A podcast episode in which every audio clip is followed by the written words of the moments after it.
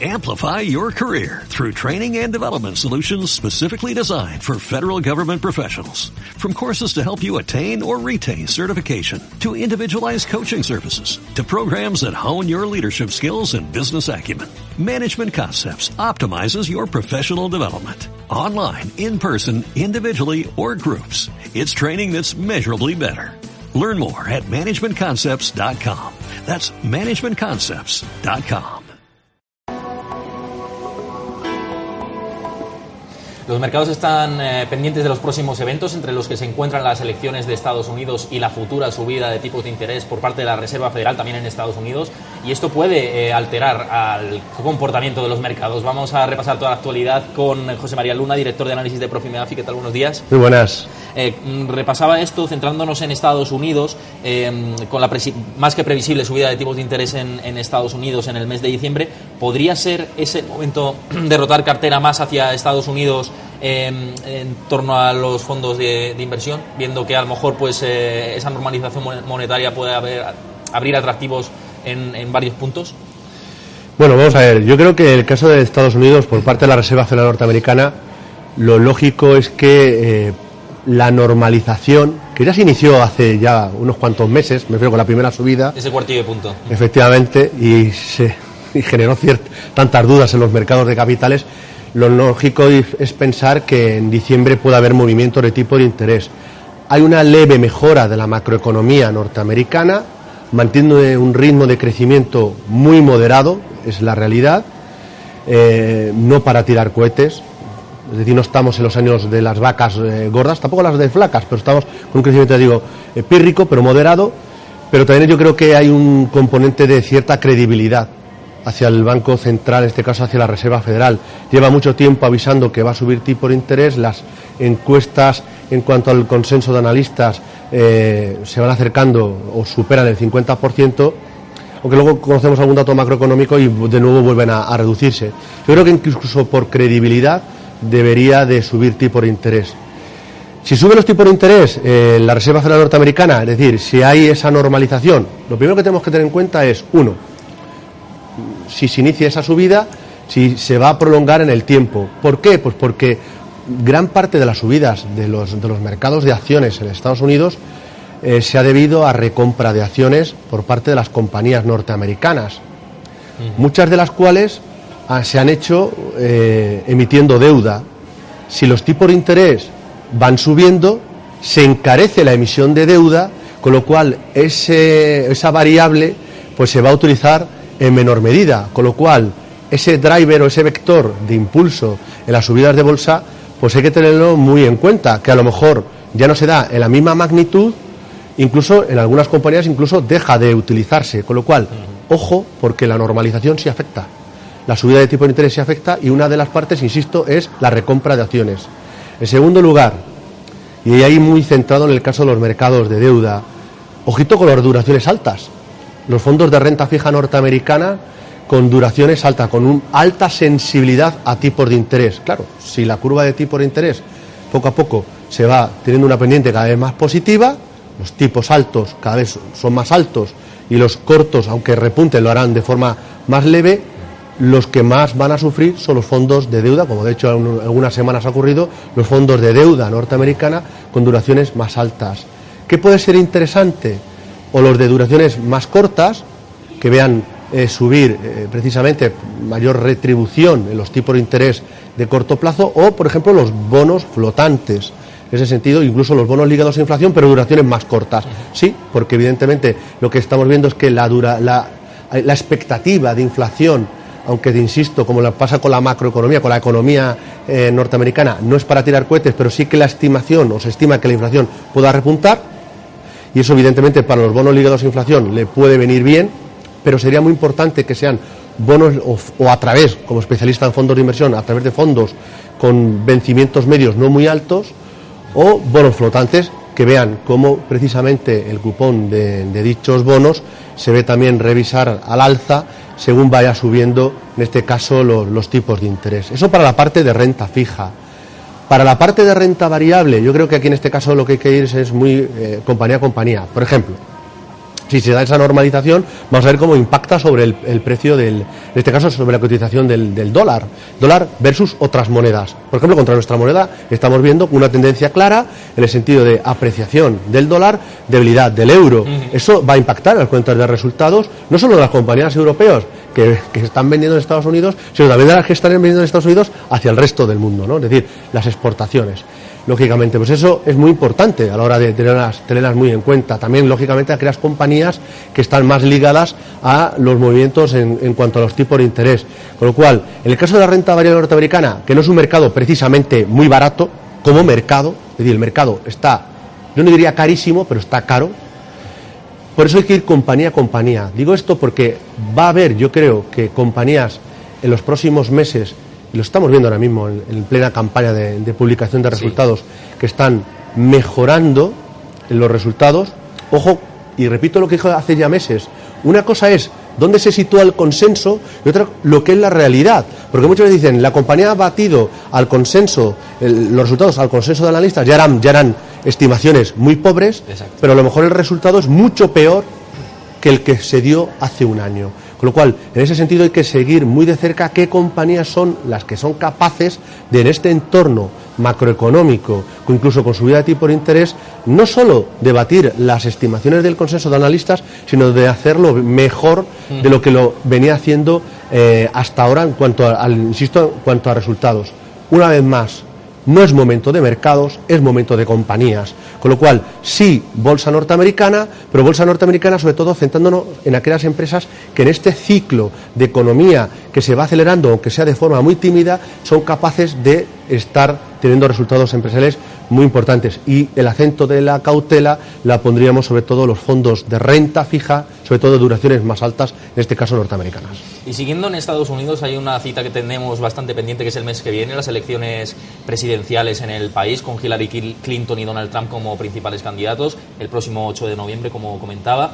¿Por qué tipo de fondos habría que apostar, tanto si sale un vencedor como si sale otro? Porque es verdad que las políticas que en principio tienen previstas son muy diferentes, difieren bastante, ¿no? Hay, diferencias, efectivamente. Bueno, vamos a ver. Lo primero que tener en cuenta es lo siguiente. Una cosa es eh, la postura que mantienen ambos candidatos a las elecciones presidenciales en Estados Unidos, que va a influir, evidentemente, cuál sea el resultado de, las, de las, elecciones que dentro de poco se van a celebrar en Estados Unidos. Y otra cosa es el impacto sobre el conjunto de los mercados. Y digo esto porque, por el resultado que sea, como tal, no es ajeno o no va a ser ajeno la, la, bolsa, las bolsas norteamericanas no son ajenas a lo que ocurre en el resto del mundo. Y esto es muy importante. Esa es la primera variable que tenemos que tener en cuenta. Es decir, es que gana Donald Trump o, gana la señora Clinton y, esto ya va a afectar a la bolsa eh, de forma eh, no solo inmediata, lo tendrá evidentemente un efecto, y ahora veremos cuál va a ser, pero a medio y largo plazo mm, podrán tener cierto margen de maniobra, pero no es ajeno en eh, la bolsa norteamericana a lo que ocurra en China, a lo que ocurra en Europa con el tema del Brexit, a lo que ocurra con los tipos de interés, eh, lo que puede hacer el señor Kuroda, etcétera, etcétera. Es decir, mm. el mundo está lo suficientemente interrelacionado, la globalización, y, digo esto porque ahora vamos a ver por qué digo esto, del tema de la globalización, como para que las bolsas norteamericanas, nadie que piense que son ajenas a lo que ocurra solamente por lo que ocurra con las elecciones norteamericanas. Luego, dos, segunda variable, las elecciones se van a celebrar, pero vamos a ver el resultado, porque claro, está el Senado y está el Congreso. Exacto, la Cámara de Representantes también resulta primordial. ¿eh? Claro, entonces, o hay una victoria muy aplastante de uno de los dos candidatos en ambas cámaras, o si no estaremos en la misma situación que estamos en estos momentos. ¿Y con, con, qué posibilidad? Con la posibilidad de que la señora Clinton, que es lo que parece probable que gane las elecciones frente al señor Trump, pero a lo mejor luego se le bloquea en el Congreso, con lo cual, en ciertas medidas, con lo cual tenga más o menos margen de actuación. Esto es importante, es decir, una cosa es lo que si siguen o están siguiendo los distintos debates que han tenido los dos candidatos, los programas electorales que cada uno están presentando, y otra cosa es cuál es el resultado. Porque puede ser un resultado que al final no sea una victoria, o sea, una victoria pírrica.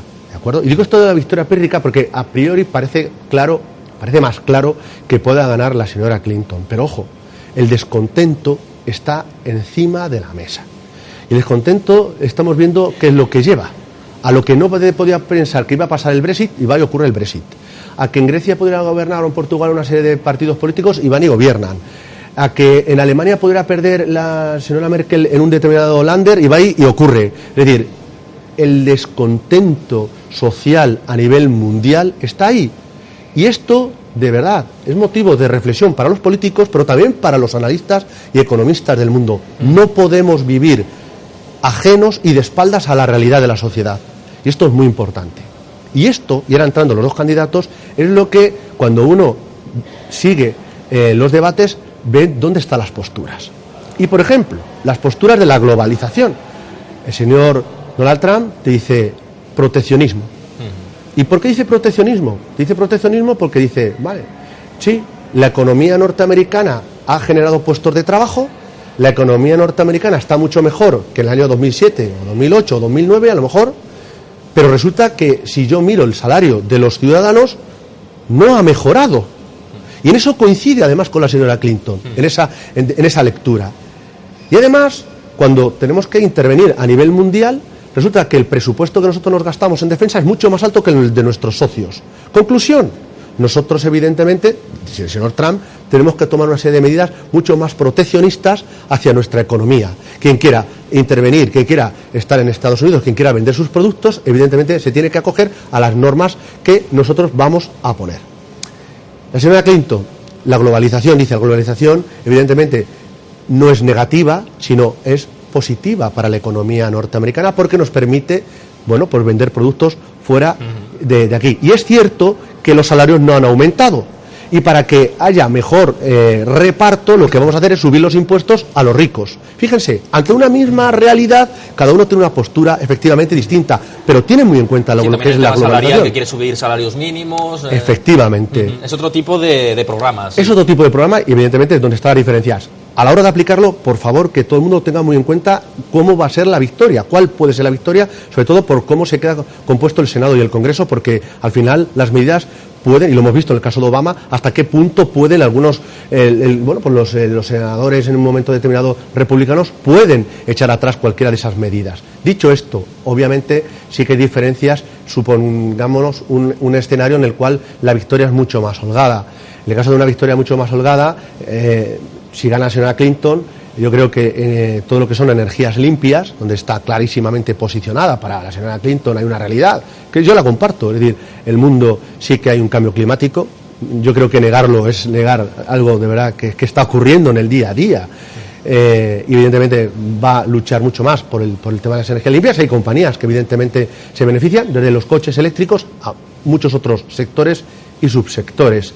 También las infraestructuras, evidentemente. Y además es, si queremos, hasta un cierto continuismo de las políticas llevadas hasta ahora por el señor, eh, en este caso el señor Obama. El consumo, las compañías muy ligadas al consumo norteamericano. Es que es donde se juega realmente el terreno de juegos, ahí. El, casi el 70% del crecimiento del Producto Interior Bruto del norteamericano procede, sin duda alguna, de- del, del consumo interior. Entonces, eh, veremos cuáles son esas medidas. Efectivamente, todo lo que son de salud, de educación, que es mucho más proclive en este sentido la señora Clinton. Señor Donald Trump, Donald Trump, hipercrítico con las políticas monetarias llevadas a cabo por, por la Reserva Federal. Alguien ha dicho, es que va a quitar todos los miembros de la Reserva Federal. Yo no sé si será esto, si será así. Él aboga, igual que la señora Clinton, por la independencia, sin duda alguna, de, de la Reserva Federal. Pero no me extrañaría que los tipos de interés a lo mejor subieran de forma más acelerada que con la señora Clinton. Claro, si esto se da, evidentemente tiene sus impactos. Lo que decíamos al principio, sobre los mercados de deuda, sobre el dólar, sobre también sobre las compañías, en este caso de la renta variable, evidentemente también sobre el sector de, eh, de defensa, mucho más pro, eh, eh, a favor del señor Donald Trump, petróleo, no energía limpia, mucho más, está mucho más eh, posicionado, sin duda alguna, las posiciones del señor Donald Trump. Es decir, sí hay sectores que se pueden beneficiar en uno u otro sentido, quien sea al final el candidato que sea elegido, pero repito, no es ajeno al mundo, Estados Unidos y en segundo lugar veamos cuál es la composición que queda del Congreso y el Senado porque parece como que el que gana al final tiene las manos limpias o sea manos libres mejor dicho y esas manos libres le permite hacer y deshacer eh, todo lo que pueda en- a nivel no solo del mundo sino también a nivel de su economía interna y eso mm, hay muchos matices y lo estamos viendo, sin duda alguna, en este caso con, con el gobierno demócrata, el señor Obama. Nos marchamos ya a Europa para hablar del sector bancario, que es verdad que está en boca de todos últimamente, y eh, en cuestión a, esto, si mm, sería el momento de invertir en fondos que tengan posiciones tácticas dentro del sector bancario o mm, mejor estar al margen todavía del sector financiero ahora mismo. Sí, sí que se empieza a ser interesante tener algo del sector bancario. En Estados Unidos nosotros ya llevamos cierto tiempo recomendando precisamente cuando invertíamos en renta variable norteamericana, algunos fondos que tenían posición en el sector, eh, sector financiero en general, no solo en el sector bancario, en el sector financiero. En el caso de Europa puede empezar a ser interesante contar con fondos que de forma táctica puedan tener posiciones en el sector bancario. ¿Por qué? En primer lugar, yo creo que las valoraciones de muchos bancos realmente son atractivas. Lo podemos ver en el caso, ejemplo muy claro, puede ser el caso español. Las valoraciones de algunos bancos realmente después de las de los castigos que han sufrido pueden empezar a ser interesantes, con lo cual simplemente por valoración puede ser algo táctico, puede ser interesante. En segundo lugar, se puede dar por la mejora, aunque sea leve, pero la mejora macroeconómica eh, de la macroeconomía, en este caso de la zona euro, sin duda alguna, eso también puede beneficiar sin duda alguna al, sector al sector banco, al sector financiero, sobre todo los bancos. Tercer lugar, la cierta normalización de tipo de interés. Es verdad que el señor Draghi ha dicho eh, les esperamos en diciembre. Pero ha dicho algo también muy importante, y es que el día que se acabe la política, que es el deadline, sería en marzo del 2017, no va a ser un bueno, desenchufo de una forma abrupta, sino que se puede prorrogar en el tiempo. Y ese prorrogar en el tiempo puede ser esa eh, eh, política monetaria expansiva, puede llevarnos varios meses, no sé si hasta septiembre del 2017, pero, pero si nos atenemos a los datos de inflación, también, también, yo creo que en ese sentido ya hay voces dentro del propio Banco Central Europeo que pueden empezar a ver o se empiece a, vislumbrar ciertas eh, retiradas a partir del 2017 de algunas de las medidas que en estos momentos, se están aplicando. Eso sí que beneficiaría sin duda alguna al, sector bancario europeo. Eh, y en cuarto lugar, pues va a haber, no me cabe la menor duda, movimientos corporativos.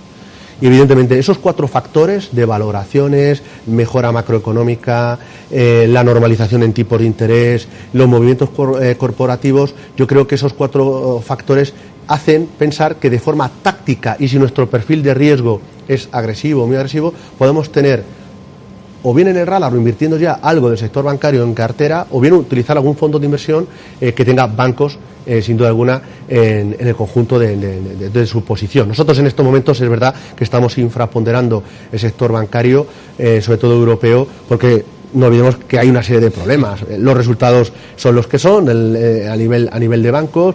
hay en el caso español todavía hay eh, ciertas eh, mochilas inmobiliarias que no se han conseguido eh, eliminar, que yo no, lo entiendo, con los tipos cero yo creo que deberían de haberse, de haber sacado, haber sido sacado hace mucho más tiempo, la competencia que hay con nuevos nuevos actores que, que, que, entran y que van a entrar, mm. con todo el tema de fintech, etcétera, ¿no? Yo creo, luego por supuesto la regulación la regulación es clarísima. El ESMA, además, que es el órgano como la Comisión Nacional de Mercado de Valores para nivel europeo, está señalando a los bancos que hagan unas listas de clientes en las cuales unos productos se van a poder recomendar y que otros productos no se van a recomendar. Es decir, la regulación va, la que conocemos, ha ido a más, pero va a ir mucho más a más. Y esto, sin duda alguna, también eh, hace que, bueno, pues que los costes eh, estén ahí, en ese sentido, que tengan que soportar eh, el sistema financiero y sobre todo los, los, bancos, con lo cual esos problemas nos hacen seguir infraponderando el sector financiero, sobre todo europeo, en las carteras,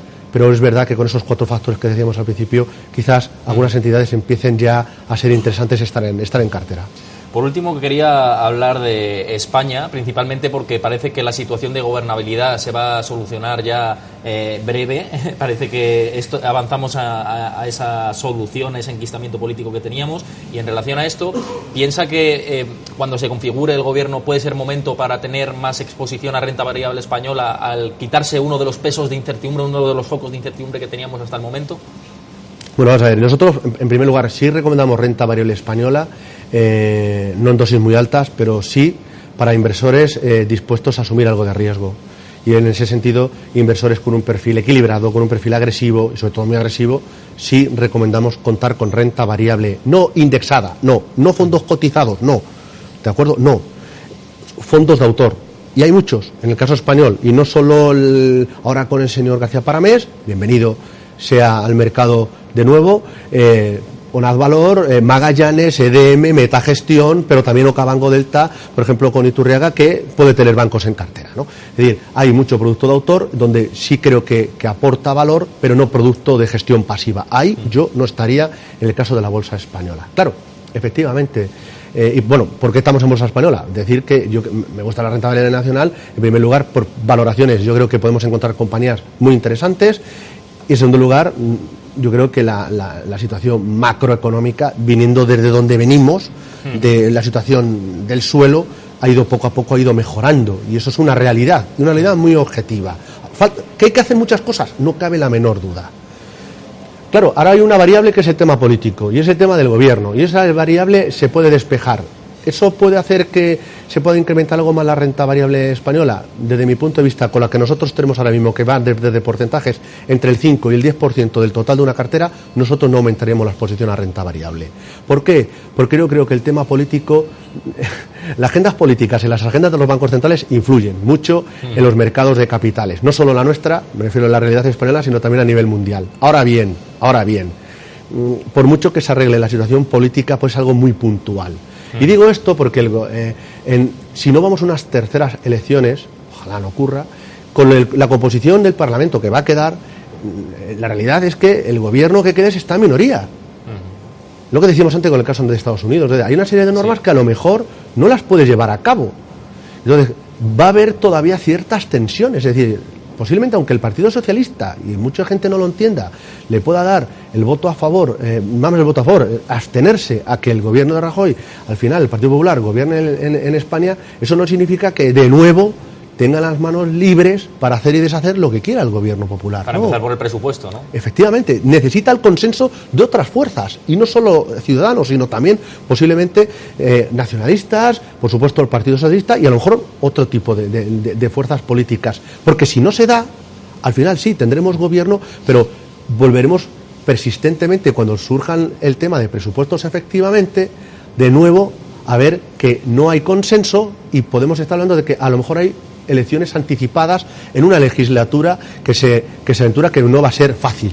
Con lo cual, el riesgo político está en estos momentos y yo creo que va a continuar. Que se despeje mejor porque ya no tenemos un gobierno en funciones, sino un ejecutivo que puede gobernar, pero no es un gobierno en mayoría absoluta.